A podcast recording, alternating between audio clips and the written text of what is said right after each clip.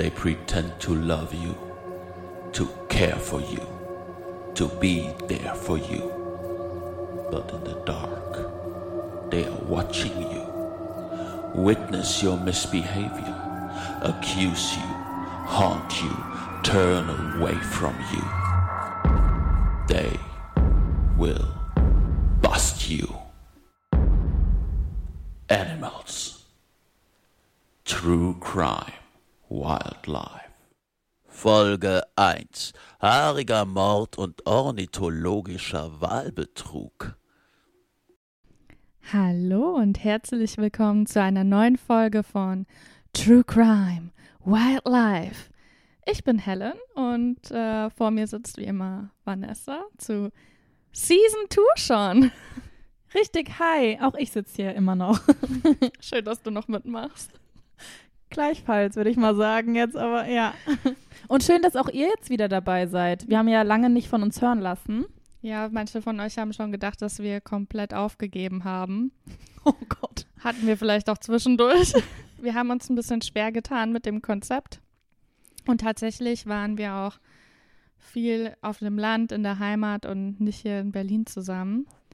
Aber wir haben jetzt eine Lösung, wie wir auch remote aufnehmen können. Von daher, die, die Ausrede gibt es leider nicht mehr in Zukunft. Oder auch einfach nicht nur leider, sondern glücklicherweise. Äh, genau. Und wir werden uns immer noch dem True Crime widmen und auch immer noch dem Wildlife und das so ein bisschen vermischen, aber in einem ganz anderen Style als bisher, weil wir hatten ja schon angekündigt, dass es jetzt sehr, sehr schwierig war, ähm, da noch Fälle zu finden, die darauf einzahlen. Und deswegen mussten wir so ein bisschen was ändern, aber ich sag mal so, der, das Hauptelement, nämlich dass wir beide nicht wissen, was wir rausgesucht haben, ist immer noch das gleiche. Und ich habe absolut keine Ahnung, worum es heute geht. Nee, wir, wir, denn wir wissen nicht, was passiert. Das ist auch heute unser Motto. Und das ist das Konzept, by the way, dass wir uns jetzt monatelang überlegt haben. Wir haben keine Ahnung. genau. Und vor allem, das ist besonders, weil das jetzt die erste Folge ist und wir wirklich jetzt so gar nicht wissen, in welche Richtung wir auch recherchiert haben. Wir haben vorhin kurz abgeklopft, um welches Tier es bei uns geht. Nicht, dass wir jetzt komischerweise zufällig das genau das gleiche haben. Ja, und Helen kam noch mit einer äh, tollen Idee um die Ecke. Das heißt, wir haben so eine, werden jetzt so eine beständige Kategorie irgendwie einführen, um noch so ein bisschen den Fun hier reinzubringen und dann wird es wahrscheinlich doch schon sehr, also zumindest kann ich jetzt von meiner Seite aus sprechen, um wirklich sehr ernste Kriminalfälle gehen, wo aber Tiere in gewisser Weise involviert sind. Ich glaube, du bist viel ernster als ich unterwegs wieder. Aber das ist auch gut. Bei mir wird es wahrscheinlich in Zukunft auch ein bisschen anders sein. Ich weiß es nicht. Was heißt wieder? Ich war immer der Fun-Party, Stimmt, ich habe immer die Stimmung gedrückt, ne? Naja, auf jeden Fall würde ich sagen, starten wir doch einfach mal. Und zwar mit dem Blaulichtreport. Gib's zu, das hast du vermisst, das zu sagen in dieser tiefen Stimmlage. Blaulichtreport. Der Blaulichtreport. Blaulichtreport. Blaulichtreport. Ja, also ich möchte im Blaulichtreport über ähm, kurze Gesch Anekdoten erzählen, mit denen die Feuerwehr oder die Polizei so zu tun hat. Und ich möchte gerne über einen versehentlichen Einbrecher sprechen. Das ist ganz schnell erzählt. Im Jahr Versehentlich? 2000, ja. Im Jahr 2018 ist in Morsbach, Rom, bei Gummersbach, falls das jemand kennt, Kennt man, kennt jeder. Gummersbach. Absolut keine Ahnung, wo das ist. Auf jeden Fall ist da eine Kuh von der Weide ausgebüxt. Und die, die Weide ist so auf dem Hang und die Kuh ist den Hang runtergelaufen und auf ein Dach gesprungen von dem Hang aus. Das war so ein Wellblechdach. Das klingt jetzt schon an den Hahn herbeigezogen. Und das war eine Veranstaltungshalle. Genau. Und dann hat sie einen kleinen Samba getanzt, oder? Nee, und dann ist die Kuh mit ihren Hinterbeinen eingebrochen. Nein. Ja. Oh nein. Ich will jetzt schon nicht wissen, wie die Geschichte ändert. Ja, sie haben, dann ist direkt ein Tierarzt gekommen und der Besitzer und die Polizei. Stopp, die stand noch auf dem Dach. Mit den, praktisch ihrem Hinterteil. Draußen, also ich habe auch ein Bild gesehen, genau. Ah. Und dann ist sie eingebrochen. Ich dachte nur, es wäre witzig, wenn da gerade eine Veranstaltung wäre. Stell dir mal vor, du hättest da gesessen und auf einmal gucken so Kuhfüße auf dich runter. Ja. Hier kommt unser spezieller Partygast. ähm, die Kuh. Ja. Aber ich, aber ich bin das wär, ist bestimmt auch ein super Post dann. Ja. wenn es davon Bilder Es gibt. gibt davon ein Bild, ja. Und die Kuh wurde dann mit einem Kran mussten sie die rausnehmen, weil sie es nicht geschafft haben, die Kuh da anders rauszubekommen. Das Ganze hat zwei Stunden gedauert, mitten in der Nacht. Und ich würde mal sagen, also das ist wirklich buchstäblich Einbruch. Ja, genau. Und so. versehentlicher Einbruch. Und geht's der Kuh gut oder musste die, Die musste sich danach ein bisschen erholen von dem Schock, ne? Weil aber nicht ja, eingeschliefert werden, weil irgendwie Becken Nee, gebrochen mm, oder mm. Die war nur unter Schock. Das arme Ding. erst diese Strapazen vom Berg runter und dann auf Ja. die Veranstaltung. Also ich weiß, ich würde echt gerne mal wissen, wie das passiert ist, aber Ja, also ich glaube, da war keine Veranstaltung. Ich dachte mir nur, also es ist eine Veranstaltungshalle. Aber ich fände es witzig, wenn eine Veranstaltung da gewesen wäre. So. ja, also auf jeden Fall, das erlebt man auch nicht alle Tage. Auch Nee. nicht als Kuh. Nee, auf gar keinen Fall. Ja, das war mein Blaulichtreport. Das war schon immer ganz flott hier dabei. Der Blaulichtreport. Blaulichtreport. Blaulichtreport. Wollen wir in den ersten richtigen Fall einsteigen? Sehr, sehr gerne. Ich bin wirklich äußerst gespannt. Willst du anfangen oder soll, Soll ich? ich beginnen? anfangen? Fang du gerne an. Soll ich? Okay. Also, ich bin ein bisschen ähm, bei meinen Recherchen, man taucht ja dann schnell in eine kleine Welt ein und ich war in der Welt der Animal Forensics, falls ihr das was sagt. Ja, darüber haben wir doch auch schon gesprochen, oder? Jein. Also ich weiß, was du jetzt im Kopf hast und das ist wahrscheinlich für alle, die sich noch erinnern, auch. Marc Benecke habe ich im Kopf. Genau, wir haben schon über das Thema Insekten gesprochen Mhm. und wie die zum Teil dazu beitragen können, ja, einfach auch einen Tathergang zu erklären, beschreiben, wie auch immer, oder auch Hilfe leisten können zur Aufklärung von, von Straftaten. Aber bei Animal Forensic geht es noch ein bisschen um was anderes tatsächlich. Ich weiß, um ehrlich zu sein, aber auch nicht mehr den Fachbegriff, den wir da für die. Hieß es auch so? Nee, ich glaube, das Nee. hieß anders. Nee, das, das N, N, Ja, schreibt's in die Kommentare. oder schaut auf unserem Instagram-Kanal nach, da haben wir es nämlich aufgeschrieben. genau, auf jeden Fall. So, ähm, und es gibt irgendwie noch kein deutsches Wort. Ich meine, klar könnte man es ähm, einfach eins zu eins übersetzen mit tierische Forensik, aber äh, also der Das wäre dann ein deutsches Wort dafür, ja? richtig, aber irgendwie heißt es tatsächlich Es wirklich im Term Animal. Forensics, ja. So. Und bei diesem Genre sozusagen oder dieser Sparte geht es darum, praktisch um die Untersuchung tierischen Spurenmaterial im Zusammenhang mit einem Verbrechen als Nachweis. Ich habe das umgeschrieben. Das klingt jetzt, als würde ich das ablesen, aber ich habe es versucht, schon nochmal klarer zu fassen. Also auch Nachweis einer Verbindung zwischen Täter und Opfer. Ja. Also oder einem Verdächtigen. Also es ist praktisch, also Tiere sind demnach direkte Tat Zeugen? Beteiligte auch oder Ja. genau Zeugen und dienen eben auch als Beweismittel so. Und diese Indizien, die natürlich auf DNA-Basis von tierischem Genmaterial, kann man ja sagen, beruhen, das obliegt jetzt mehr oder weniger der Bereitschaft der Justiz tatsächlich, um das anzuerkennen. Aber ich würde mal behaupten, also heutzutage, Hus Hus, lehne mich aus dem Fenster, wird es ausschlaggebend verwendet, also und auch auf jeden Fall mit einbezogen. Aber das ist noch gar nicht, also doch mittlerweile wahrscheinlich schon, aber es ist jetzt, es gibt es jetzt nicht schon immer. Du sagst die ganze Zeit was und dann sagst du, nee, doch nicht. Echt? So, ja, na gut, wahrscheinlich schon. Ja, ich versuche mich ja vorsichtig auszudrücken, weil Ich bin mir ziemlich sicher, dass das mittlerweile auch gut anerkannt wird. Da gibt es auch ganz viele Sachen, habe ich ähm, mitbekommen, dass zum Beispiel auch der Boden untersucht wird und verschiedene Bodentypen dann zum Beispiel auch ausschlaggebend sein können dafür, wo vielleicht eine Leiche vorher gelegen hat, bevor sie Mhm. vielleicht irgendwo anders abgelegt worden ist oder solche Dinge. Ich glaube, das wird schon zumindest als Indiz genau, benutzt. aber das fand ich trotzdem noch irgendwie ne, krass, dass es jetzt nicht au automatisch, also für mich wäre das so, okay, Beweisführung abgeschlossen, so Bums aus Ende, aber anscheinend obliegt es wirklich dann je- demjenigen oder weiß ich nicht, der Justiz, wo man gerade, der Behörde, wie auch immer, wo man ist, ob man das überhaupt anerkennt als Beweis oder nicht, aber das ist wahrscheinlich in sämtlichen Gerichtssälen so. So, je nachdem, wer dann entscheidet. Genau so. Und ich musste mich bei dieser ganzen, weil es geht jetzt sehr um DNA, und um DNA-Beweisführung. Und ich musste mich total daran erinnern, und das ist irgendwie direkt bei mir verbunden, weil tatsächlich eines meiner ersten Referate Also, das war, und ich habe nämlich nochmal nachgeschlagen, weil ich dachte, das wäre viel früher gewesen, aber war es nicht.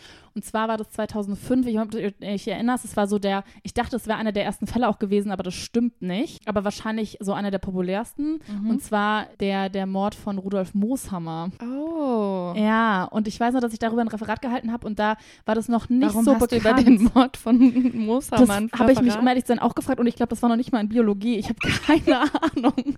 Ich glaube, das war mal wieder so, macht mal ein Referat über was euch interessiert und dann dachte ich wahrscheinlich, dass ich, keine Ahnung, DNA-Kriminologin ich weiß es nicht, keine Ahnung.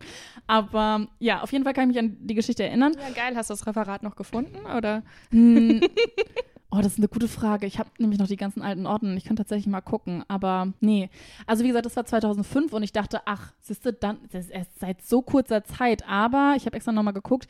Tatsächlich hat schon am 5. September 1990 der, also der Deutsche Bundesgerichtshof zum ersten Mal den genetischen Fingerabdruck offiziell als Beweismittel anerkannt. Okay. Also ist doch schon ein bisschen, aber trotzdem. es sind Aber du halt redest erst jetzt über 30 Jahre. genetischen Fingerabdruck, also von Menschen, ja? Genau. Ach so, okay.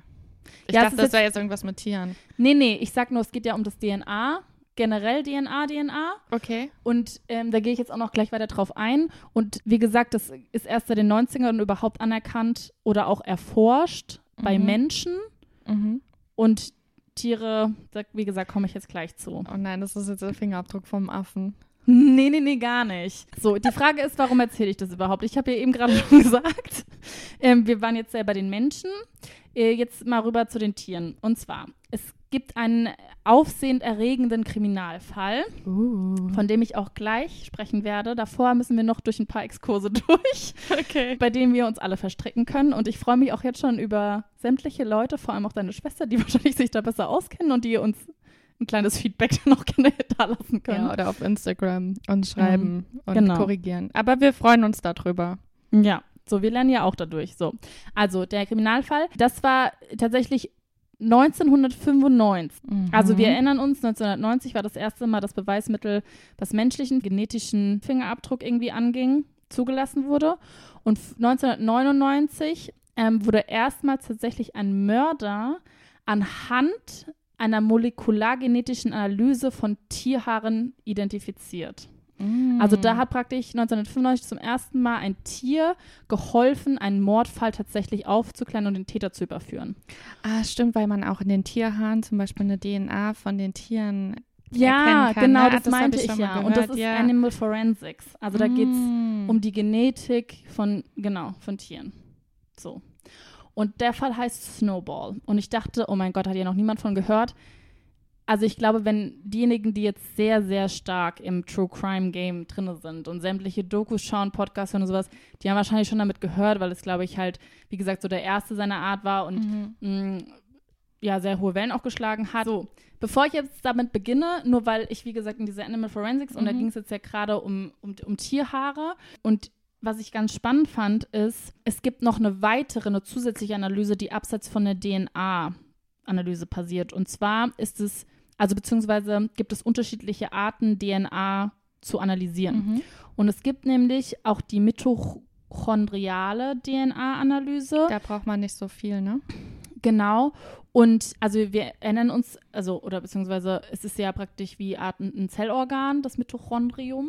Und man hat so eine Doppelmembran, also mehrere Schichten oder eine Doppelschicht, oh, mit einer ganz eigenen Erbsubstanz. Mhm. Also das ist nochmal praktisch ein anderer Gen, ein Gensatz sozusagen. Und ich denke mir die ganze Zeit, das muss alles so winzig sein, wenn du überlegst, dass das in jeder Zelle unseres Körpers irgendwie auch noch drin ist und schon Zellen sind sehr klein. Und diese Analyse wurde tatsächlich praktisch oder mit Hunde-DNA 1999 bei einem versuchten Raubmord in Texas zum ersten Mal bei einer Anhörung als Beweismittel auch zugelassen. Mhm.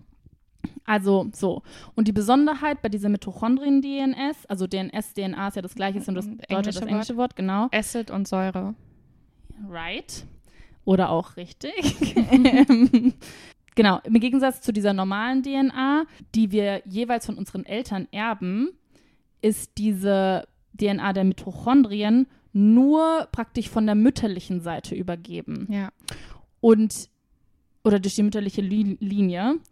Und diese kann im Tod, äh, ja, lol, diese kann im Körper nach dem Tod noch viel, viel länger überleben. Das, ja, als jetzt, genau, die normale DNA. So. Und dann Exkurs 2, bevor es dann wirklich losgeht, weil wir gerade auch bei Hunden sind. Ich habe jetzt in meinen Recherchen herausgefunden, dass, ich weiß nicht, ob du das wusstest, aber Hunde können DNA sogar riechen. Das finde ich crazy. Ja, weil, also dachte ich, weil sonst könnten sie ja auch Schweiß nicht eindeutig zuordnen, oder? Naja, doch, aber ich finde Schweiß noch was anderes als DNA zu riechen. Aber vielleicht ist es letztendlich. Naja, warte. Also, ku- so. ich habe da noch ein bisschen mehr Info. Ich weiß, es war jetzt Okay. sehr so. Lass mal sagen, also denk, was denkst denn du dazu? Aber so war das jetzt gar nicht gemeint. Und zwar, also Helen ist jetzt mittlerweile auch schon ihre Couch gesunken. Wenn es euch auch so geht, spult einfach kurz vor. Es geht. Vielleicht haben wir auch einfach die Hälfte schon rausgeschnitten. Ähm, ich war nur sehr, Ich wie gesagt, in, Nein, Quatsch, ich finde das alles interessant. ich war sehr, sehr Ich into nur- it. Ich finde es nur witzig, weil ich wirklich das Gefühl habe, dass wir uns hier jetzt gerade verstricken. Wir So verrennen uns komplett. Das ist eine klassische Verrennung, ja. Ähm, so, auf jeden Fall. Hunde können DNA riechen und das seit kurzem tatsächlich, also mit kurz meine ich seit 2018, wird das als Beweismittel vor Gericht sogar zugelassen. Und aus dem Grund, weil das jetzt wissenschaftlich belegt wurde, nämlich mit einer zweijährigen Studie, ähm, wo nachgewiesen werden konnte, dass man nennt die, diese Man-Trailer-Hunde so. Ja, genau. Ähm, genau, die neben Schweiß, das hast du ja gerade schon Also, angesprochen, ja. auch isolierte DNA, nämlich gewonnen aus menschlichem Blut, ähm, als ähm, Schlüsselreiz sozusagen für die Aufnahme einer Geruchsspur oder sowas zuverlässig wirklich verwendet werden können. Und ja, das finde ich halt krass, weil die können praktisch selbst die Straftat komplett ja damit nachrekonstruieren. Also wo der Tatverdächtige anwesend war an einem Tatort oder so und von wo er wohin ist und sowas. Das finde ich schon crazy. Das ist total verrückt. Das wird übrigens auch verwendet, wenn Demenzkranke zum Beispiel verloren gehen. Dann werden die Hunde auch genutzt, um die zu finden wieder. Ja, aber ich glaube, das läuft dann eher über Geruch.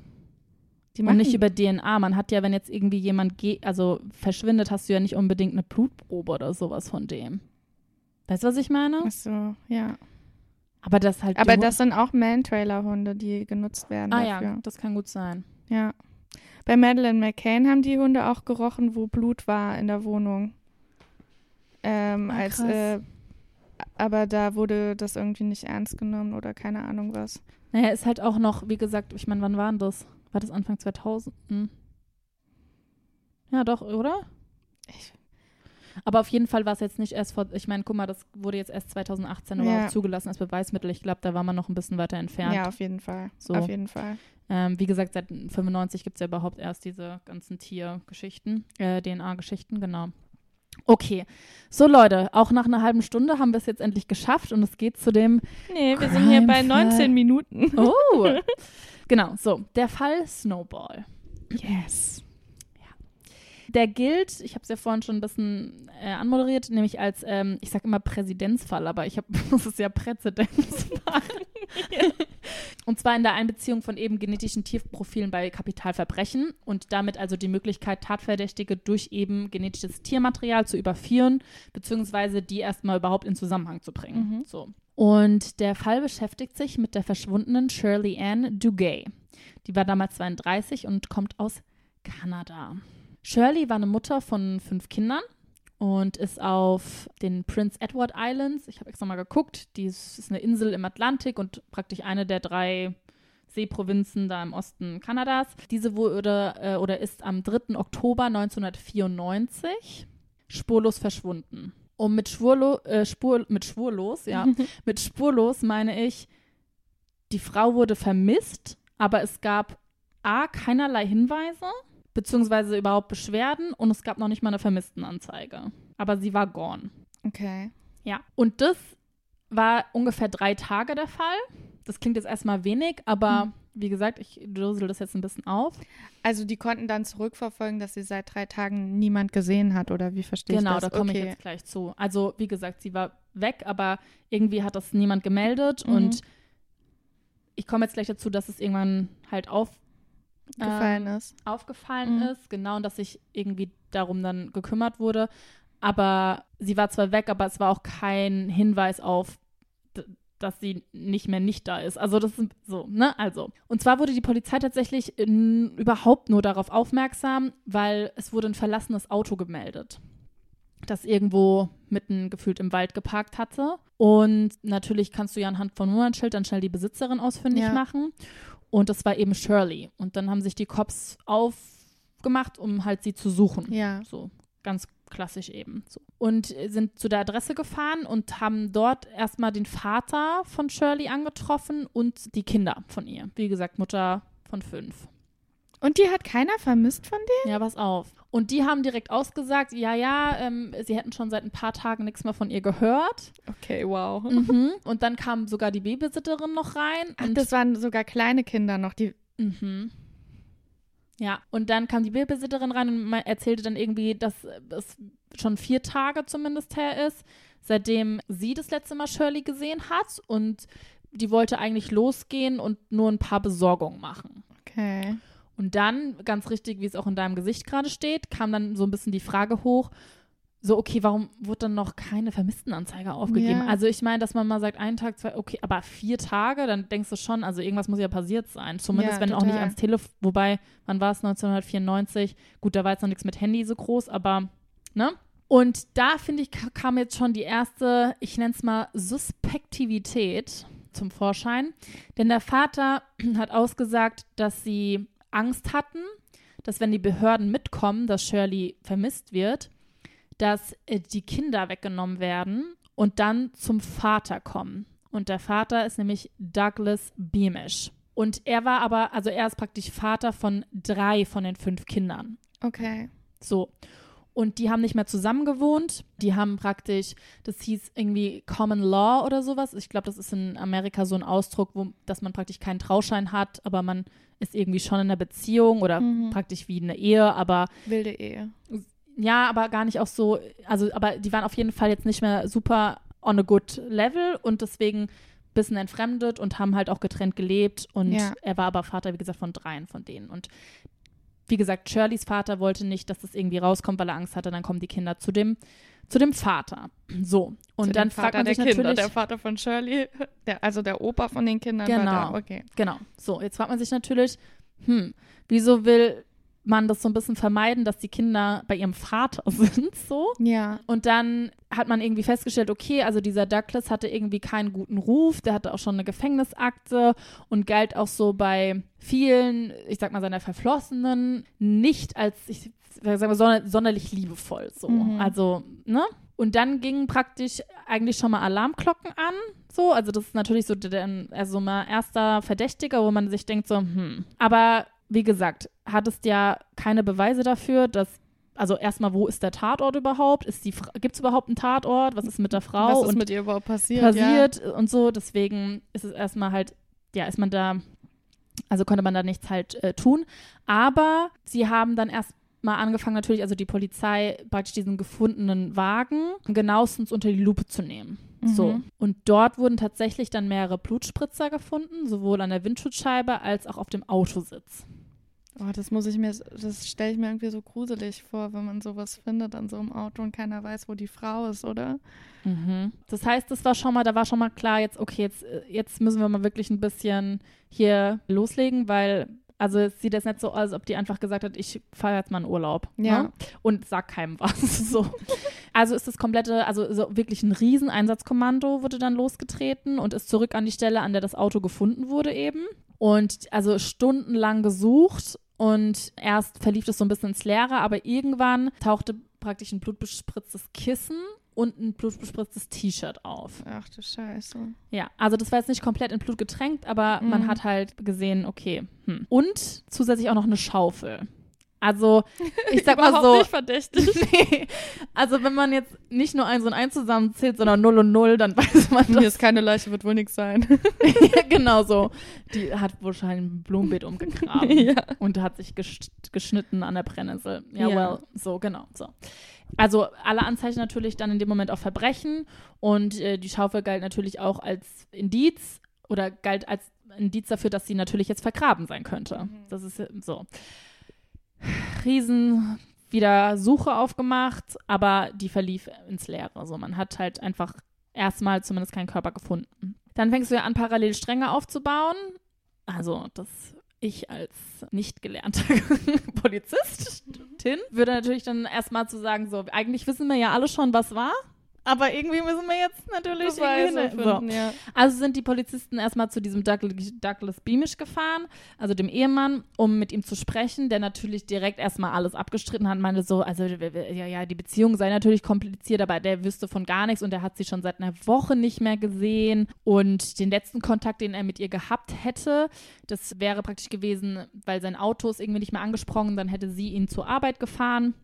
Der hat irgendwo als Bauarbeiter gearbeitet und sie hat ein ganz tolles Gespräch gehabt über die Kinder und wie sie das jetzt weiter handhaben wollen. Und Ach, super. Genau, sie wäre aber ein bisschen bedrückt gewesen, das ist ihm, das ist ihm schon aufgefallen. Da Okay. war er wirklich empathisch und da dachte er sich so, also irgendwas, Moment, da stimmt was nicht mit der armen Frau. Und äh, deswegen wollte sie nämlich nach Toronto fahren, um mal Freunde zu besuchen, um mal rauszukommen. So. Also das war seine Aussage. So. Sie hat nur ihm Bescheid gegeben und niemand anderem. Komisch. Nee, er hat, sie hat es anscheinend mal so nebenbei fallen lassen, aber er hat es direkt verstanden, so was, was eigentlich Sache ist. Aber ja, also so nach Motto, ich weiß nicht, ob das ihm jetzt weiterhilft, mich, aber warum- ich. Ich frage mich, warum die sich getrennt haben, wenn er so empathisch ist und Ja. sie so gut versteht, oder? Ich denke so. So, die Polizei ist ja nicht dumm und hat Ja. natürlich dann bei den Freunden nachgefragt, die natürlich alle meinten, also sie haben schon länger nichts mehr von ihr gehört und zu Besuch war sie auch noch nie da gewesen, also jetzt in letzter Zeit. Und dann ging plötzlich ein Anruf ein bei der Polizei, weil das natürlich angefangen hatte, jetzt auch ein bisschen Wellen zu schlagen, Vermisstenmeldungen und so weiter und so fort. Und es hat sich eine Frau gemeldet, die meinte, sie hätte an dem Tag des Verschwindens, also an diesem Oktober, das Auto gesehen von Shirley. Es wäre zwar dunkel gewesen und sie hätte auch gar nicht viel erkennen können, also kann jetzt irgendwie kein Täterprofil oder sowas halt ne, skizzieren, aber sie kann sich erinnern, dass es ein großer Mann gewesen sein muss und halt eben eine zierliche Frau und die hätten sich gestritten. Das ist das, was sie weitergegeben hat. Mhm. Und sie meinte, ich kann Ihnen noch den Standort geben, wo das passiert ist. Ja. Und dem wurde dann natürlich auch nachgegangen. Und es war aber ein Riesengelände. Wie gesagt, so ein bisschen Waldstück mit aber auch so brachem Boden und so. Also riesig, riesig. Und um das alles zu durchkämmen, kam sogar das kanadische Militär zur Hilfe. Also es wurde wirklich riesengroß aufgerollt. Und tagelang wurde gesucht und erstmal auch wieder sehr ernüchternd, aber dann endlich, endlich wurde was gefunden. Und zwar mitten irgendwo in diesem Naturstück fand man so eine weggeworfene weiße Mülltüte, so, also Müllsack, Mhm. mit, mit Kleidung. Da war ein paar weiße Sneaker waren drin und so eine braune Männerlederjacke. Und, Eine Männerlederjacke. mhm. und auf dieser Männerlederjacke wurden dann, also da war jetzt, konnte man irgendwie nichts viel rausziehen, aber es wurden vereinzelte weiße Haare gefunden. Und tatsächlich auch wieder Blutspritzer, die man natürlich dann auch irgendwie auf Shirley zurückgeführt hat. Das Problem war aber immer noch, es gab ja immer noch keinen Körper von Shirley. Also es, man hat ja noch man nicht weiß nicht, was mit dir passiert ist, ne? ja, das und dadurch, dass ja der Körper von ihr nicht, den es nicht gab, gab es ja noch kein genetisches Profil. Also wie sollst du denn nachweisen, dass das Blut von der Lederjacke, von dem Auto, von dem Kissen, von dem T-Shirt, das gefunden wurde, alles Shirley gehört? Also wenn du nicht Aber die, haben die nicht Zahnbürsten oder irgendwas, womit die es vergleichen können? ich weiß nicht, ob das damals noch, ich meine, wie erinnere dich dran, sind ist 94, also, ne, Mhm. aber irgendwie gab es jetzt noch nicht, wo man sagt, das matcht halt, das ist jetzt einwandfrei klar, so. Ja, und du weißt ja auch noch nicht, es kann ja immer noch sein, dass sie abgehauen ist. Du kannst ja jetzt nur Genau. vermuten. Also wie gesagt, es gab diesen Körper nicht und Ja. damit auch jetzt nicht ein eindeutiges, sag ich mal, ne, Profil, wo man sagen könnte, hier, wir haben jetzt aus der Leiche DNA-Proben entnommen, so, weil ich meine, selbst mit einer Zahnbürste, das könnte ja auch eine Zahnbürste von jemand anderem sein, wenn jemand jetzt Beweise, weißt du, vertuschen wollte oder sowas, dass du eine andere Zahnbürste gibst oder, also das war jetzt nicht so, du hast praktisch den Körper und kannst davon ausgehen. Aber auf jeden Fall, um dem so ein bisschen zumindest das einzugrenzen Mhm. oder halt ein bisschen mehr zu bestätigen, haben dann an, haben die angefangen, versucht, dieses genetische Profil anzulegen mit dem Erbgut ihrer Verwandten. Also die haben dann den Vater und die Kinder. Jeder hat zwar sein ganz eigenes Mhm. Erbgut, aber man kann schon irgendwie Familien, also Blutlinien und Familienzugehörigkeiten Durch die DNA, die sind ähnlich, das genau. kannst du zuordnen. ja. Genau, so. Und nach den Tests war dann klar, okay, das Blut muss eigentlich aller Wahrscheinlichkeit nach von Shirley auch wirklich stammen. Ja. Also auf der Lederjacke und so weiter und so fort. So. Das heißt, da war man auch schon einen Schritt weiter. Dann wurde natürlich sich ein bisschen angefangen umzuhören, wer könnte als Täter in Frage kommen, hatte Mhm. sie fein, also so, ne, klassisch. Und praktisch jeder hat direkt mit dem Finger auf Douglas Beamish gezeigt. Aber der hat sich doch so gut mit dir verstanden. ja, der hat ja, weiß, weiß auch nicht wieso. Wohl falsches Bild, Rufmord, I don't know, so. Genau. Und also so eine leichte Erklärung war dann, dass man gesagt hat, okay, Shirley hat irgendwie wieder angefangen zu daten und so ein bisschen wieder selbstbestimmt durch ihr Leben zu gehen und das hätte ihm wohl nicht so ganz gepasst, so, ne? Hm. dass sie sich jetzt so löst. Und obwohl er eben dieser Hauptverdächtige war und eigentlich dachte man sich so, es, ne, es kann nicht anders sein, gab es halt immer noch keine richtigen Beweise, weil leider konnte sich zum Beispiel niemand daran erinnern, dass die Lederjacke ihm gehört oder sowas. Also ja. da konnte man jetzt nicht mit Augenzeugen oder sowas das als Beweis nehmen. Und dann irgendwann kam gefühlt der Durchbruch in diesem Mordfall, als die Testergebnisse dieser weißen Haare, die man auf dieser Lederjacke gefunden hat, Mhm. veröffentlicht wurden. Oder als da eben diese Analyse kam. So. Ja. Und es waren nämlich Katzenhaare. Jetzt denkt man sich erstmal so, äh, was? So what? Genau. So und pass auf. Die saßen zusammen irgendwie auf dem Revier. Es ging irgendwie nicht weiter. Einer kam rein und so, also wir haben jetzt diese Testergebnisse. Es ist ein bisschen komisch auf dieser Lederjacke, weil, wir, also an Haaren, das, die gehört irgendwie, das gehört einem Tier. Gehört Hm. einem Tier, gehört einer, einer weißen Katze womöglich. Und dann sagt einer der Ermittler, jetzt warte doch mal, wir, wir haben doch den Ehemann interviewt damals an der Haustür. Da ist doch eine weiße Katze durch sein Haus gelaufen. Und alle waren so, so, sofort die Katze beschlagnahmen. Nein, Doch, das arme die Katze Tier. wurde beschlagnahmt. Und zum Glück gab es tatsächlich, weil das klingt ja erstmal so, also jetzt, was machen wir jetzt mit dieser Katze und so, ne? Ja. Und zum Glück gab es einen sehr entschlossenen Polizeiinspektor, der dann entschieden hat, so eine DNA-Analyse von diesen Katzenhaaren anzuordnen, weil du musst ja gucken, sind die Katzenhaare auch wirklich von Snowball, Ja. so hieß diese Katze. So, jetzt ist natürlich so, naja, es klingt ja erstmal ganz easy, aber wie gesagt, 94, generell Mhm. auch DNA-Genetik noch so ein bisschen in den Kinderschuhen, würde ich mal sagen. Das heißt, die mussten jetzt ein forensisches Institut und einen Forscher finden, der spezialisiert genug war, um diese erforderliche Analyse durchzuführen. Mhm. Und das war, um ehrlich zu sein, gar nicht so einfach, weil niemand hatte bisher jemals forensische DNA-Beweise oder ähm, Mittel da von einem Haustier erhalten. so.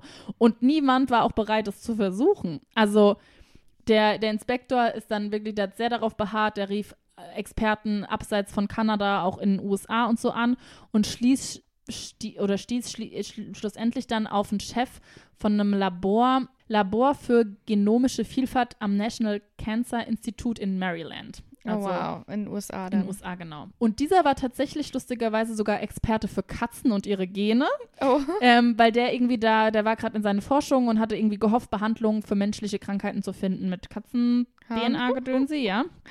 Aber der hatte noch nie eine forensische DNA-Analyse durchgeführt. Man Mhm. denkt immer, das ist wohl das Gleiche, aber nee, da ist anscheinend schon ein Unterschied. Und der hat, war aber so fasziniert von diesem Fall und wollte unbedingt helfen und hatte sich erinnert, dass er bei einer ehemaligen Studentin, dass die jetzt für ein Unternehmen arbeitet, das sich auf forensische DNA-Analyse spezialisiert hat. Alle wurden zusammengetrommelt und der erste Versuch war praktisch, die DNA aus diesen Haaren der Katze zu extrahieren.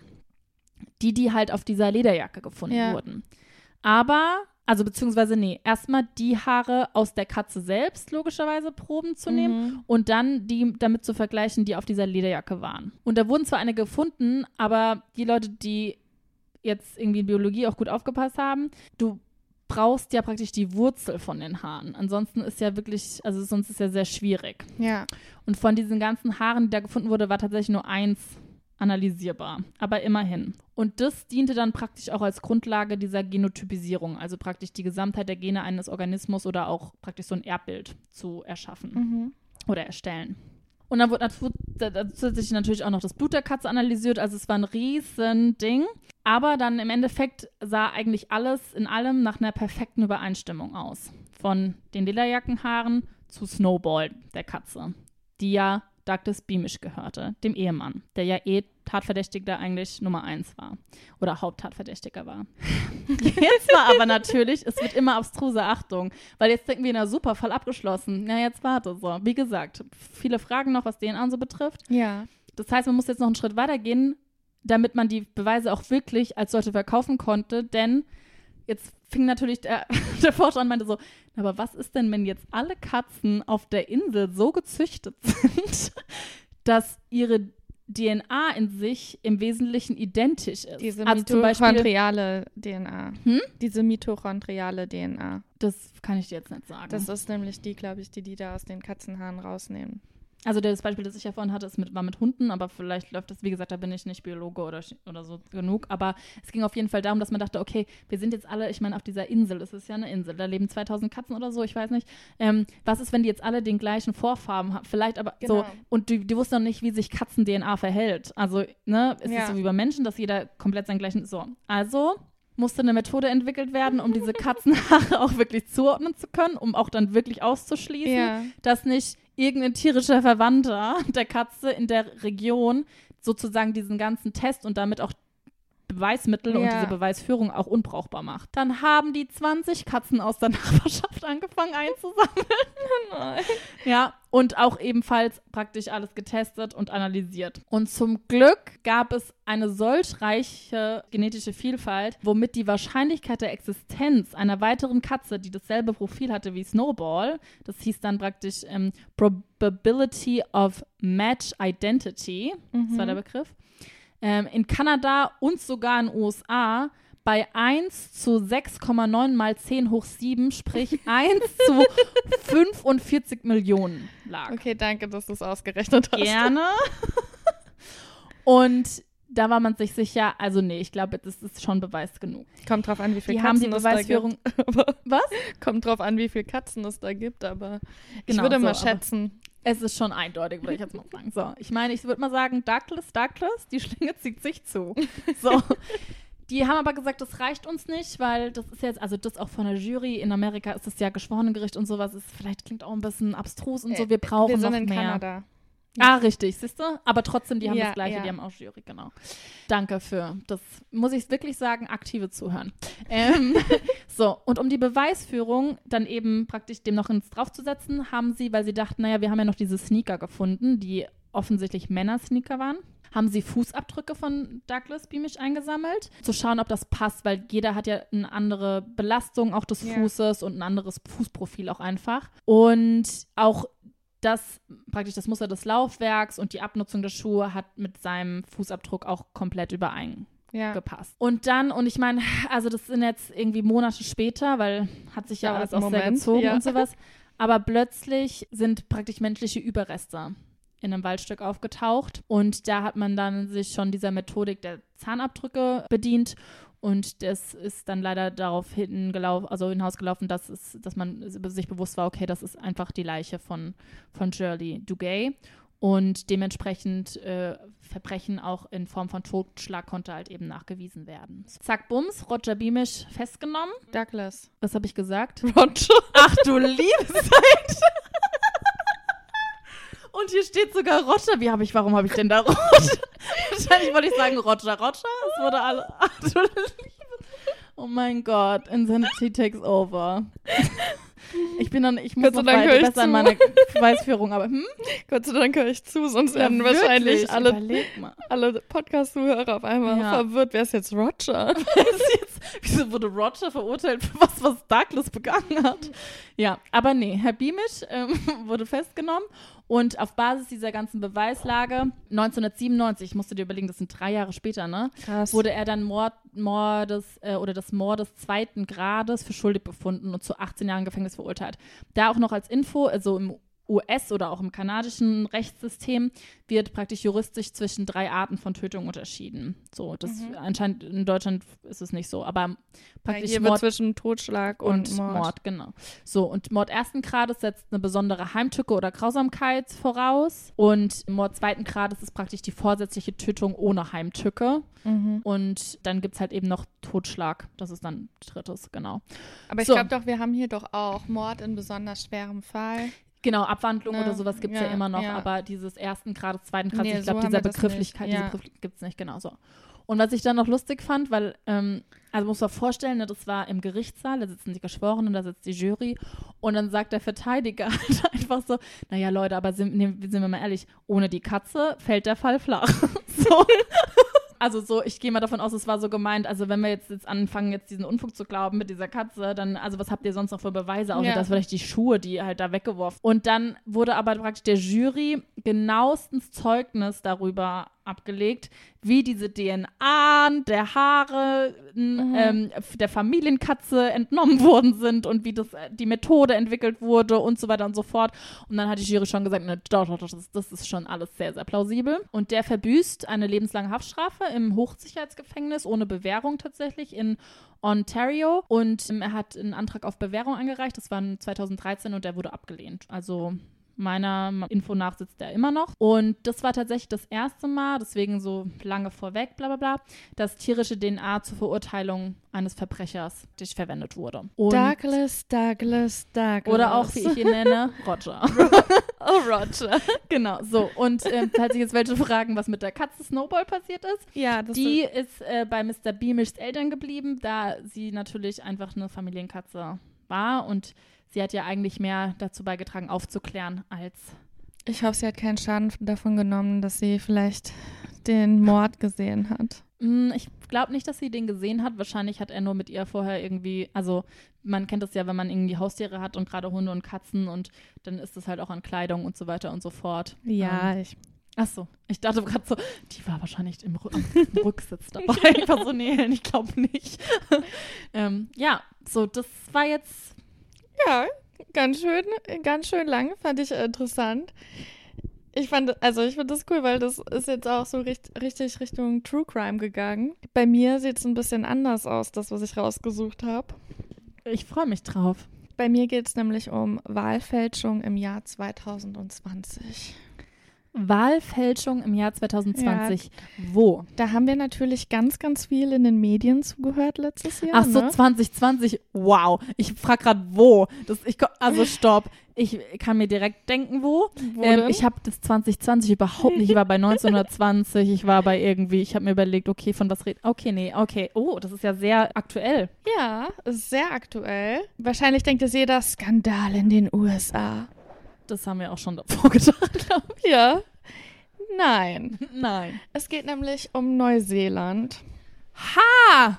Wahlfälschung in Neuseeland. Dü-dü-düm. Ha! Ja, ich habe auch mal gerade noch nachgeschaut. Ähm, Und das da hat ein Tier mit. Jetzt bin ich immer wirklich gespannt. Strafgesetzbuch 107a, Wahlfälschung. Das wird mit bis zu fünf Jahre Haft oder einer Geldstrafe, muss man damit rechnen. Wie viele Jahren Haft? Bis zu fünf Jahre Haft Und- bei Wahlfälschung.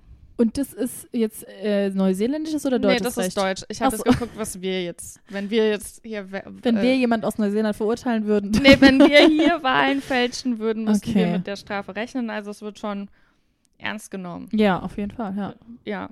Also, und es geht um den Neuseelands Bird of the Year Contest 2020. um den Vogel des Jahres. Das ist nicht dein Ernst. Doch, Es geht um Wahlfälschung zu einem Vogelwettbewerb. ganz genau. das ist jetzt. Okay. Und zwar muss Ich gebe dir jetzt schon praktisch die Urkunde und die Trophäe, weil, also darauf freue ich mich jetzt richtig. Das ist, du hast hiermit wirklich Pluspunkte. Ich muss aber sagen, das hat, ähm, hat mir mein Bruder zugeschickt. Also, Liebe Grüße an Jan. Ja. Nee. Ja? Ja. Das ist übrigens die Stimme, die ihr hört. Wobei, jetzt haben wir vielleicht ein neues Intro, ich weiß es gar nicht. aber ich habe schon. Aber er wird trotzdem, ja. Es Ja. ist auf jeden Fall die Stimme, die ihr hört. ja.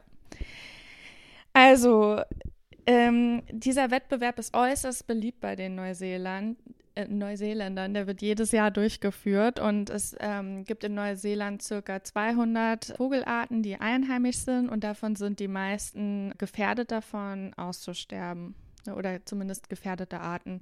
Und jedes Jahr wird das gemacht, um bestimmte, um eine Aufmerksamkeit auf ein bestimmtes einheimisches Tier zu ähm, setzen. Lenken ja. sozusagen. Genau, genau. Süß. Und das ist wirklich, da, da gibt es dann hitzige Debatten auch wirklich. Da setzen sich Politiker und Celebrities für ihren Vogel des Jahres ein. Jeder der, äh, Neuseeländer kann voten. das ist wirklich so Das mit Abstimmung und du kriegst Voting, ja. und du kriegst dann auch Wahlpapiere nach Hause Nee, du geschickt. kannst mit deiner E-Mail-Adresse jema- jeweils einmal äh, wählen. oh mein So. Gott, ich lieb's. Und da war es jetzt dann so, dass ein Data Scientist, also ein Datenforscher, wie heißt das auf Deutsch? Ja, Datenwissenschaftler, oder? ja. Mhm. ähm, hat sich dann mal mit den Zahlen auseinandergesetzt und hat Unregelmäßigkeiten festgestellt. Jetzt nur bei der Wahl oder prinzipiell? Also es wurde schon mal vorher festgestellt, aber bei der Wahl letztes Jahr war es sehr extrem. Okay. Also man konnte online für den Lieblingsvogel abstimmen und scheinbar haben ein paar Fans einen Vogel so gern gehabt, dass sie zu allen Mitteln gegriffen haben. Also man muss dazu wissen, neben Celebrities und Politikern, die da für die Vögel voten, gibt es dann auch richtige Kampagnenmanager für Für den Vogel? Ja, nee. genau. Aber ga- ganz mal ganz kurz, wer reicht denn diese Vögel ein? Also das ist jetzt nicht irgendwie so ein Vogelzuchthaustrick ist, gegen... Das ist so eine Organisation, ich glaube, die heißt Forest and Bird oder irgendwie so. mhm. Und die äh, Stellt schreibt- mehrere gleichzeitig. also schreibt jedes Jahr diesen Wettbewerb aus. Und ich glaube, äh, vorletztes Jahr dann, 2019, war es zum Beispiel so ein gelbäugiger Pinguin, der gewonnen hat. Und der hat dann freiwillig ausgesetzt 2020. Weißt du, dass dann die Aufmerksamkeit das nächste Jahr auf einen anderen Vogel gelenkt werden Okay, konnte. aber das heißt nur nochmal wegen Verständnis, diese Wahlfälschungen sind dann wirklich von, wie du wahrscheinlich Fans oder wie auch immer oder Wähler einfach begangen worden Oder einem Kampagnenmanager. oder einem Kampagnenmanager, aber jetzt nicht, weil praktisch mehrere Institutionen mit seinem Lieblingsvogel antreten. Das meinte ich nur, weil das wäre jetzt so das erste gewesen, dass man versucht, seinen Vogel aus seinem Vogelhaus oder sowas hochzupushen. Aber das ist alles aus einer Organisation oder Institution und okay, Genau. verstehe. Mhm. Mhm. Und man hat gemerkt, oh, der Zwergkiwi, Den kenne ich. ja, der hat auf einmal so einen Sprung gemacht und war auf einmal auf Platz 1. ähm, und ich würde mal sagen, suspicious, suspicious. Suspicious, suspicious, ja. Und dann hat sich herausgestellt, dass es wohl 1500 Fake Votes gab. Mhm. Weil, das?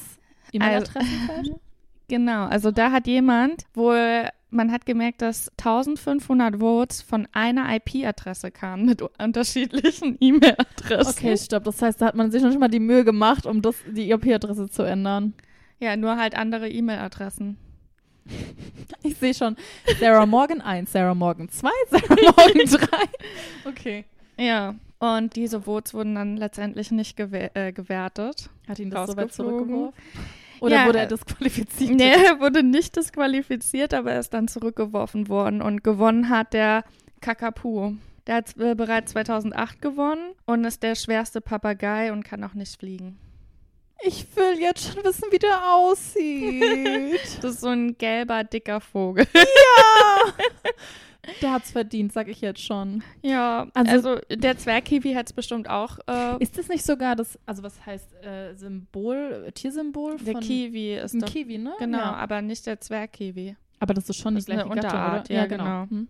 Aber wurde jemand verhaftet? Also es gibt da, das kann ich auch gerne verlinken, ein super witziges äh, Video zu von der Late Night Show aus den USA, wo sie dann die Kampagnenmanager befragt haben. Nee. Aber es hat sich bisher keiner dazu bekannt, obwohl Dann- man sich denken kann, wer es gemacht hat. Nee, von welcher Late Night Show war das? Äh, muss ich nochmal nachschauen. Ich gucke die eigentlich alle, mehr oder weniger. Deswegen habe ich jetzt gerade gewundert, warum ich davon noch nichts gehört habe. Aber wie lustig. Ja, ähm, Fun Fact, natürlich hast du es jetzt auch erwartet. Es gibt auch einen Vogel, der wurde, hat einen speziellen Sponsor und Unterstützer gehabt. Und zwar The Adult Toy Megastore. Die, die K? Die was? Adult Toy Megastore. Ach, Adult von Erwachsenen. Erwachsene, also ähm, Ach so, oh. Nee, Helen. Sind wir jetzt schon wieder. es hat ein bisschen lange gedauert. Es tut mir total leid, dass wir immer wieder bei mir bei so Themen landen, aber es war ein Fun Fact zu dem Contest letztes Jahr, den ich noch gefunden habe und ich habe gedacht, ich muss ihn teilen. Also ich sag mal so, im Candy Shop für Erwachsene war was? Also, nee, dieser Megastore äh, Mhm. für Sexspielzeuge ja. hat, hat einen Vogel gesponsert, weil sie den besonders toll fanden und das ist der Stitchbird oder auch Hihi genannt. Oder Hi Hi, ich denke mal Hihi. Der Stichvogel. Weil Ach Gott. der Stichvogel ist polyamorös, Ja. hat besonders große Geschlechtsteile ja.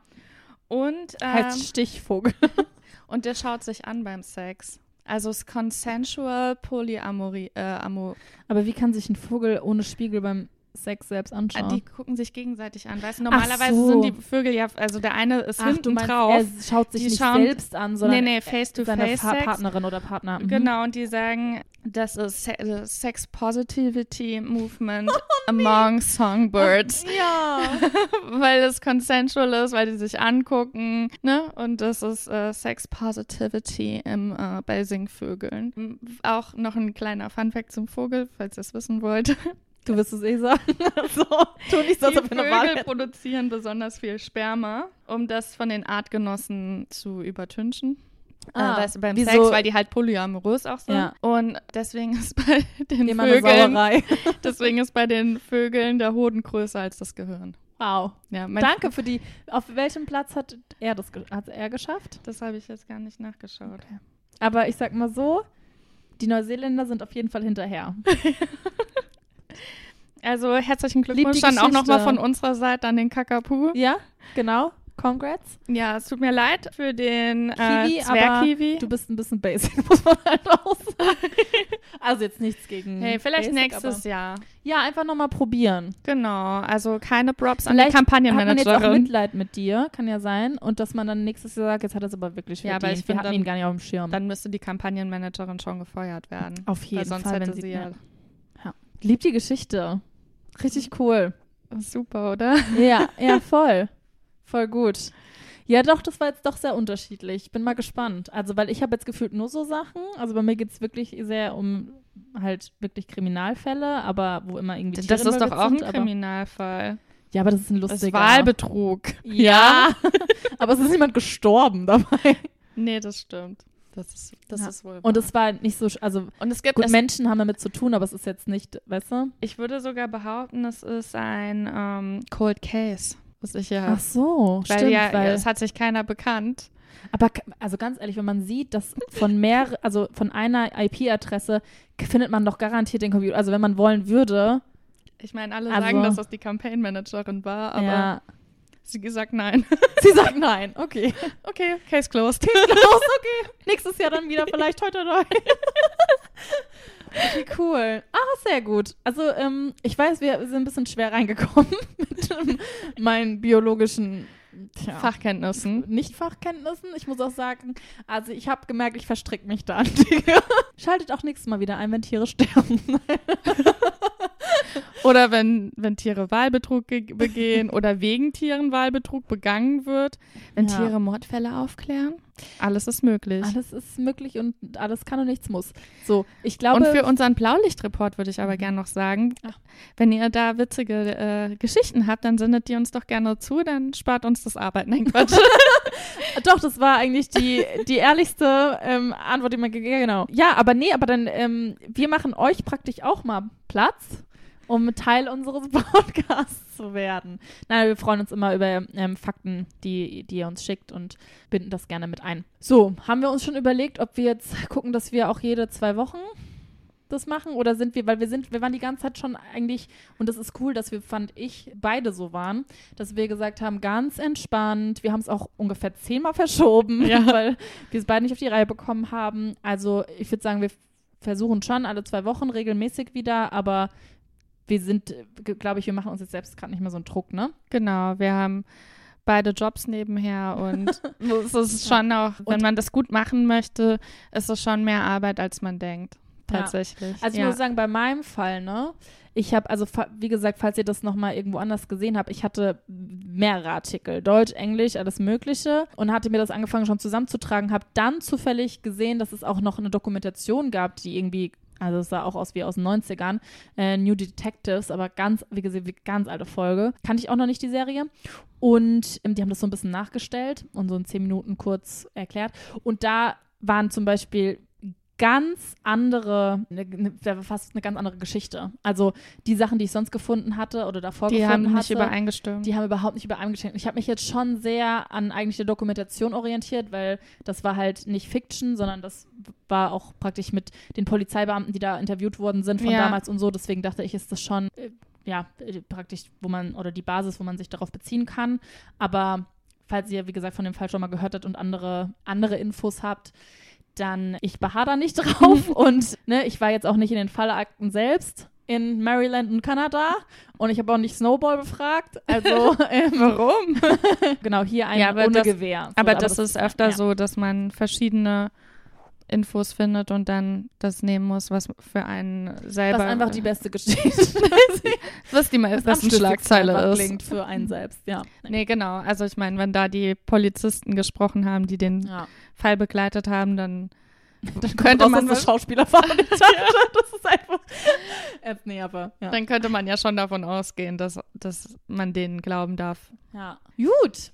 Supi. wrap. Schön, dass wir das wieder gemacht haben. Und das nächste Mal, das erste Mal remote. Ich hoffe, dass das gut klappt. Aber ich bin Mhm. mir sicher. Ja, wir testen es auf jeden Fall aus. Genau. So. Bis dann. Bis dann. Tschüss. Tschüss. You are busted. And never forget, they are watching.